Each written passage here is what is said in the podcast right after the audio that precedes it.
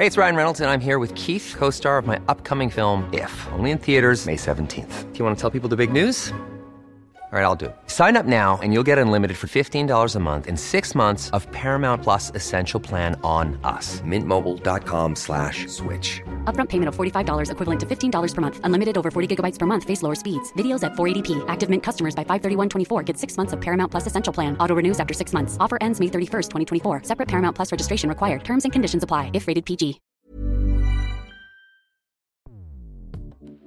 Escuchas. Escuchas. Escuchas un podcast de Dixo. Escuchas Fuera de la Caja con Macario Esquetino.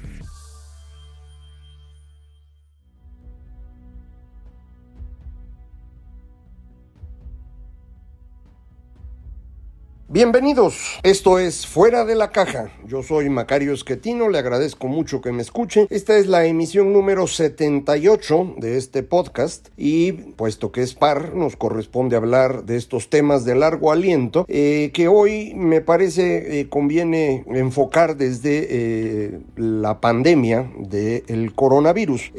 ya ha sido declarada pandemia esta enfermedad hace algunas horas, estoy grabando esta emisión del podcast eh, el día 11 de marzo para que usted eh, pueda tener referencia, aunque sea un tema de largo aliento hay bastante de coyuntura en esta ocasión, eh, porque, bueno, pues el, fenómeno de, esta enfermedad eh, causada por el coronavirus eh, está transcurriendo en estos momentos. Los, el número de personas que están enfermas en el planeta, según la página World Meters, que es la que tiene esta información, indica que estamos prácticamente en 126 mil personas enfermas, de las cuales han muerto 4.600 y se encuentran en estado crítico una cantidad prácticamente del doble de, este, de esta última cifra que di. Eh, esta es una enfermedad que se transmite eh, a través del contacto directo con el, virus, hasta donde tenemos entendido, que puede permanecer activo eh, durante algún tiempo en superficies y esto hace más difícil controlar que se tenga esta transmisión entre seres humanos. Es diferente en buena medida de la influenza que tuvimos en México hace poco más, hace 11 años, esta epidemia de influenza. En aquella ocasión se logró contener rápidamente, hubo acciones decididas de parte del gobierno mexicano, el nacional y los gobiernos estatales. En aquel entonces destacadamente el de la Ciudad de México, encabezado por Marcelo Ebrard en esos años, que cancelaron las reuniones públicas, cerraron restaurantes, bares, cines, estadios durante un tiempo y esto permitió que hubiera menos contagio. Los mexicanos mexicanos aprendieron a lavarse las manos, eh, a utilizar el gel antibacterial que, como sabemos, eh, sirve para evitar eh, enfermedades y arriba de 70% de contenido de alcohol también es útil para el tema de los virus. esto en aquel entonces ayudó a frenar el, el crecimiento de la enfermedad y posteriormente, bueno, pues hemos mantenido una influenza estacional. Cada año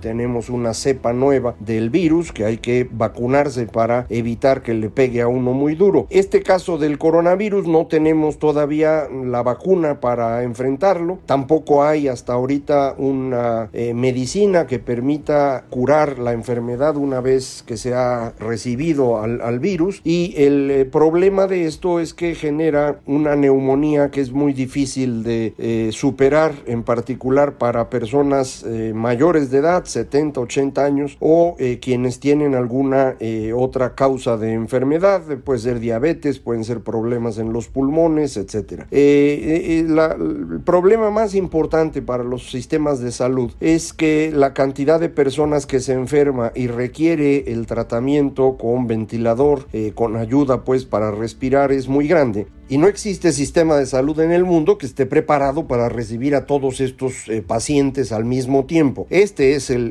problema serio y de lo que se trata eh, o han estado intentando es eh, reducir el tamaño del golpe inicial, posponerlo en el tiempo, de manera que los servicios de salud se den abasto. esto en China llevó a cerrar prácticamente una provincia entera y después otras más. muchos millones de, de seres humanos quedaron en cuarentena cuarentena y esto impidió un mayor crecimiento de la enfermedad. Corea del Sur desde el principio empezó a cuidar mucho quienes llegaban y a, mantener en cuarentena cualquier tipo de persona con potencial de riesgo, redujeron la atención, asistencia a clases, las reuniones y esto les ha permitido también mantener bastante controlado el problema. En Italia eh, no se actuó a tiempo y para cuando quisieron reaccionar el asunto era tan serio que estamos teniendo incrementos en el número de personas eh, enfermas del orden de más de mil por día que ya no pueden eh, ser atendidos porque no hay en dónde y la mortalidad ha crecido de manera espectacular. Italia intentó cerrar una región pero ya no, no fue suficiente y han cerrado el país completo. España está siguiendo eh, muy de cerca el, mismo comportamiento de la enfermedad. Eh, Francia, Alemania, Suiza, más recientemente Noruega y muy probablemente Estados Unidos esté en el mismo camino. Esta es una enfermedad que debido a el tiempo que aguanta el virus activo sin estar en contacto con un ser humano, eh, le, permite una transmisión que está funcionando de manera exponencial. prácticamente cada 36 horas se duplica el número de casos en un, en un lugar. Eh, esto es un crecimiento extraordinariamente acelerado. Los seres humanos no están hechos para imaginar el crecimiento exponencial. Lo tenemos que hacer a mano, tenemos que hacer los numeritos o hacer un dibujo para entender de qué se trata esto, pero no lo podemos eh, captar de manera intuitiva. Entonces eh, las personas menosprecian la velocidad a la que crece la enfermedad y cuando se dan cuenta es porque ya entraron en un camino muy acelerado de transmisión. Aquí en México, hasta donde tenemos entendido, el número de casos es muy, muy pequeño, ocho personas. Eh, la mayor parte de ellos, si no es que todos, eh, llegaron enfermos de algún otro lugar, algunos de China, algunos de Italia, eh, y no parece haber habido transmisión en México, al menos esa es la información que tenemos y confiamos en que, en que sea correcta.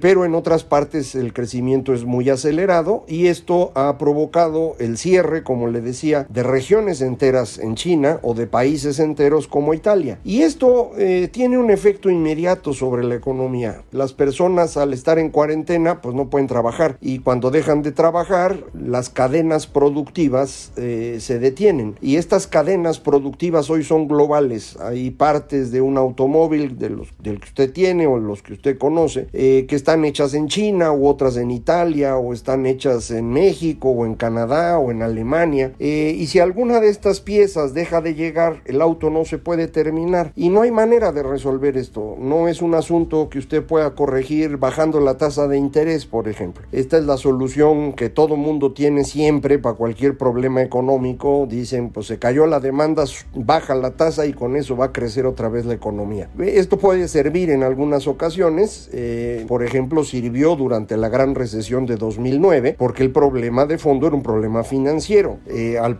tener dinero, recursos que puedan cubrir el boquete financiero, la economía se mantiene funcionando y eventualmente todo empieza a caminar bien. Pero cuando a usted le falta la piececita, pues no importa de qué tamaño sea la tasa de interés, usted no tiene la piececita, no puede terminar el auto. Eh, tampoco sirve en este caso la otra idea tradicional para salir de recesiones, que es aumentar el gasto público. Esto sirve cuando la demanda cayó por razones que tienen que ver con miedo, con dificultad de conseguir empleo, con problemas originados en la demanda pues de, las personas. Pero, pero, aquí falta una piececita. Entonces, si usted tiene más gasto público, pues el asunto es que dónde compra la piececita, no la hay. Entonces, eh, este fenómeno va a implicar una reducción de actividad económica global eh, que probablemente eh, dure lo que resta de este trimestre, que son unos pocos días, sin duda, y, muy probablemente una parte relevante del segundo trimestre, es decir, abril, mayo, y esperemos que para mediados de mayo esto ya eh, se haya empezado a normalizar. Eh, por ejemplo, en China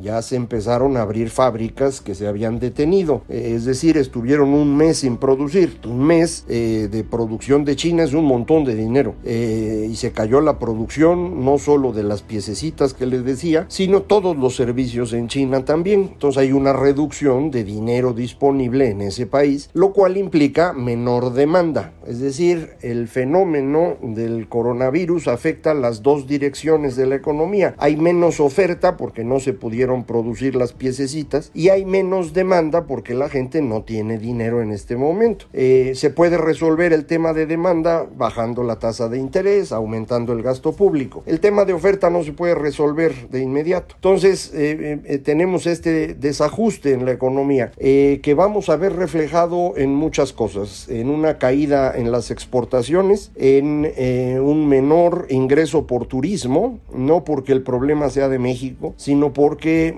los que vienen a pasar aquí sus vacaciones, a lo mejor ahorita están en cuarentena o a lo mejor están preocupados de contagiarse en el aeropuerto o en el avión y, prefieren esperar hasta el año próximo. Eh, esto es muy probable que ocurra y, nos lo vamos a resentir, eh, en particular en lugares como Cancún, probablemente también se noten Los Cabos, en Vallarta, que son espacios que se venden mucho en, el mundo, eh, la gente le encanta venir a esos lugares, con justa razón, y ahora a lo mejor pues van a reducir este flujo, entonces vamos a sentir ahí el golpe, lo vamos a sentir en términos de exportaciones y como usted sabe, se está resintiendo también en el mercado del petróleo, porque además del tema del coronavirus se ha sumado esta guerra comercial eh, entre Arabia Saudita y Rusia, eh, que a mí me parece tiene como objetivo el tratar de sacar lo más posible de los últimos años del mercado petrolero. Eh, la época del petróleo está por llegar a su fin, se va a reducir significativamente el consumo de combustibles fósiles y esto significa pues que se va a vender menos petróleo, lo seguiremos utilizando por muchísimo tiempo porque de ahí obtenemos eh, la petroquímica que nos permite tener todo tipo de plásticos eh, que son indispensables, eh, pero usarlo como combustible va a ser mucho menos en el futuro próximo y ahí es donde se va la mayor parte del petróleo. Entonces ese mercado se va a venir abajo y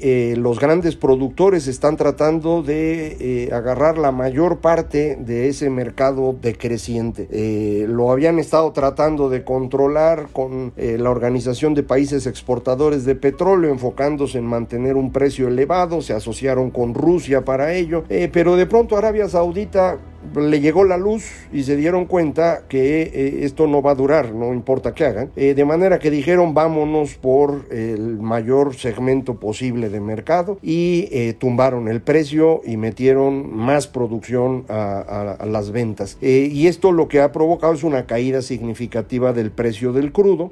no creo que se vaya a resolver esto pronto porque como le digo me parece que es una decisión estratégica que tiene que ver con quién se va a quedar con el pedacito de mercado que haya disponible para 2030 eh, y 2030 no está tan lejos. Entonces, eh, eh, esto también lo estamos viendo en, en, este momento en el mundo, una caída importante en el precio del crudo, de forma que buena parte de los ingresos de México están en problemas. Por un lado el turismo, por otra parte los ingresos petroleros, que ya eran poco importantes, pero el gobierno actual les dio un énfasis innecesario y absurdo y ahora pues nos van a costar más. Eh, y las exportaciones que pueden caer eh, todavía durante los primeros meses de este año. Eh, de forma que la economía mexicana va a enfrentar una situación bien complicada. no es hoy el, tema de coyuntura el que nos importa, sino el tema del coronavirus. Pero para que tenga usted una idea de cuáles son estos impactos de corto plazo. ahora bien, en términos geopolíticos, el coronavirus puede modificar modificar significativamente lo que esperábamos para este año. Eh, si, como todo parece indicar, entramos en una recesión global, es decir, un menor crecimiento económico a nivel del planeta entero, eh, esto también va a afectar a los Estados Unidos. Y eh, el, presidente Trump apostaba su reelección precisamente a tener una economía exitosa y un contrincante inviable, como era el señor Bernie Sanders o incluso Elizabeth Warren. Pero ninguno uno de ellos parece que va a ser su contrincante, parece que será Joe Biden. Eh, Trump había hecho todo lo posible por deshacerse de Biden, casi lo logra, pero a final de cuentas, no sé si influenciados por esta preocupación eh, por el coronavirus y por eh, la potencial freno a la economía estadounidense, los demócratas empezaron a moverse a, apoyar a, Biden y, y todo indica que él va a ser el candidato demócrata. Y lo va a hacer en esta circunstancia de problemas económicos serios que ponen en riesgo la reelección de Trump. Y mucho más a partir de su incapacidad para enfrentar la crisis. En lugar de actuar de inmediato para tratar de reducir el costo del de, coronavirus, el señor Trump insistió en que esto era un complot de los demócratas y de los medios y que ese bicho ni existía y que nadie se iba a enfermar y que la iban a librar perfectamente porque pues así es él. Eh, pues ya no fue. Si le suena parecido a lo que he escuchado aquí en la mañanera, pues es que son igualitos los dos, megalómanos, egocentristas, narcisistas, que no entienden que el mundo incluye a más personas que ellos y, creen que con su palabra se resuelven las cosas y no, no es así. Eh, entonces Trump va a tener un problema muy serio enfrente y, es probable que no gane, eh, lo cual sería una gran noticia. sin embargo, recuerde usted, en estos temas de largo aliento hemos insistido en que el problema no es Trump, eh, es, un, es un síntoma del problema y sin duda lo retroalimenta, lo amplifica, pero él no es la causa. Y esto se puede ver muy claramente en las encuestas de los que están votando en las primarias demócratas. Eh, Biden está ganando claramente en las personas mayores de 45 años, pero en eh, quienes son menores está perdiendo. Quien gana es Bernie Sanders, es decir, los jóvenes están votando por un impresentable como Bernie Sanders y lo están haciendo porque para ellos parece un líder razonable, lo cual eh, nos lleva a la conclusión de que la forma como están viendo el mundo los jóvenes menores de 45 años es eh, no solo muy diferente de lo que nosotros los viejitos percibimos, sino que puede tener un sesgo eh, preocupante. es precisamente esto lo que ha permitido el crecimiento de los líderes populistas en distintas partes del mundo. los jóvenes que no tuvieron la oportunidad de conocer ni la Guerra Fría, ni la época de las guerras de liberación nacional, eh, ni, ni, vivieron estos años del comunismo soviético, eh, no, no, parecen eh, comprender que cuando a uno se le ocurre esta idea de que todos somos hermanos y podemos vivir en comunidad y los problemas se van a resolver con abrazos, se mete uno en dificultades muy serias. Toda la historia humana es así y así será toda la historia humana que siga. Esto es un problema de origen, pues así somos los seres humanos y no hay manera de resolver eso. Lo que sí podemos resolver es construir instituciones que nos ayuden a encauzar el comportamiento de las personas en beneficio de la sociedad o al menos reduciendo el perjuicio a la sociedad. Eh, en eso hemos avanzado mucho los seres humanos en el transcurso del tiempo, pero pues en este momento algunos jóvenes creen que, no es así, que podríamos eh, vivir como hermanos en un mundo en el cual nos abracemos todos y cuidemos a los animalitos y no se consuma petróleo. Mm, suena bonito, ha sonado bonito siempre y siempre nos ha dado como resultado sistemas políticos que empobrecen a la sociedad, que generan violencia y que causan autoritarismo. Así ha sido siempre e insisto, así será. Pero eh, hay momentos en los que cuesta trabajo entenderlo. Momentos como el actual en el que las emociones privan eh, por encima de la razón todavía más de lo normal y nos llevan a este tipo de eh, decisiones políticas tan riesgosas. Entonces, puede ocurrir que el coronavirus nos salve temporalmente del señor Trump, nos encauce un poquito mejor, eh, pero no crea usted que con esto se acaba el problema y que vamos a regresar a un mundo eh, racional y ordenado a partir del próximo año. Yo sigo pensando que nos falta un buen rato, pero bueno, pues a lo mejor de algo ayuda. Entonces, la pandemia pues es un problema, es una desgracia para todos aquellos que mueren. Es un problema serio en materia económica, complica la vida diaria, pero pues tiene esta ventaja adicional que nos va probablemente a librar del señor Trump y, bueno, pues algo es algo. Ya platicaremos más al respecto y eh, si es necesario eh, volveremos al tema de por qué estamos en este momento tan emocional y por qué no es posible construir sociedades de estas bonitas paradisíacas en donde nos abracemos y, los eh, pajaritos estén todo tiempo y no quememos combustibles. Eh, pero de momento, muchísimas gracias por haberme escuchado. Eh, recuerde, es fácil comunicarse conmigo, Macario MX, en Twitter, arroba Macario MX, correo electrónico macario arroba macario.mx, página www.macario.mx. Muchas gracias. Esto fue Fuera de la Caja.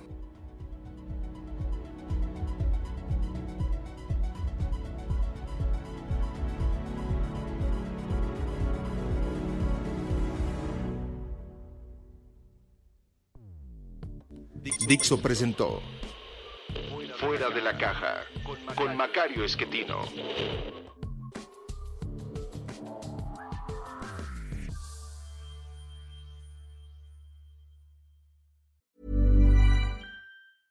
¿Te preocupas por tu familia? Entonces, ¿por qué darles solo huevos ordinarios cuando pueden disfrutar de lo mejor? Eggland's Best, los únicos huevos con ese delicioso sabor fresco de granja, además de la mejor nutrición, como 6 veces más vitamina D, 10 veces más vitamina E y 25% menos de grasa saturada que los huevos regulares, además de muchos otros nutrientes importantes. Así que, dales los mejores huevos. Eggland's Best, mejor sabor, mejor nutrición, mejores huevos.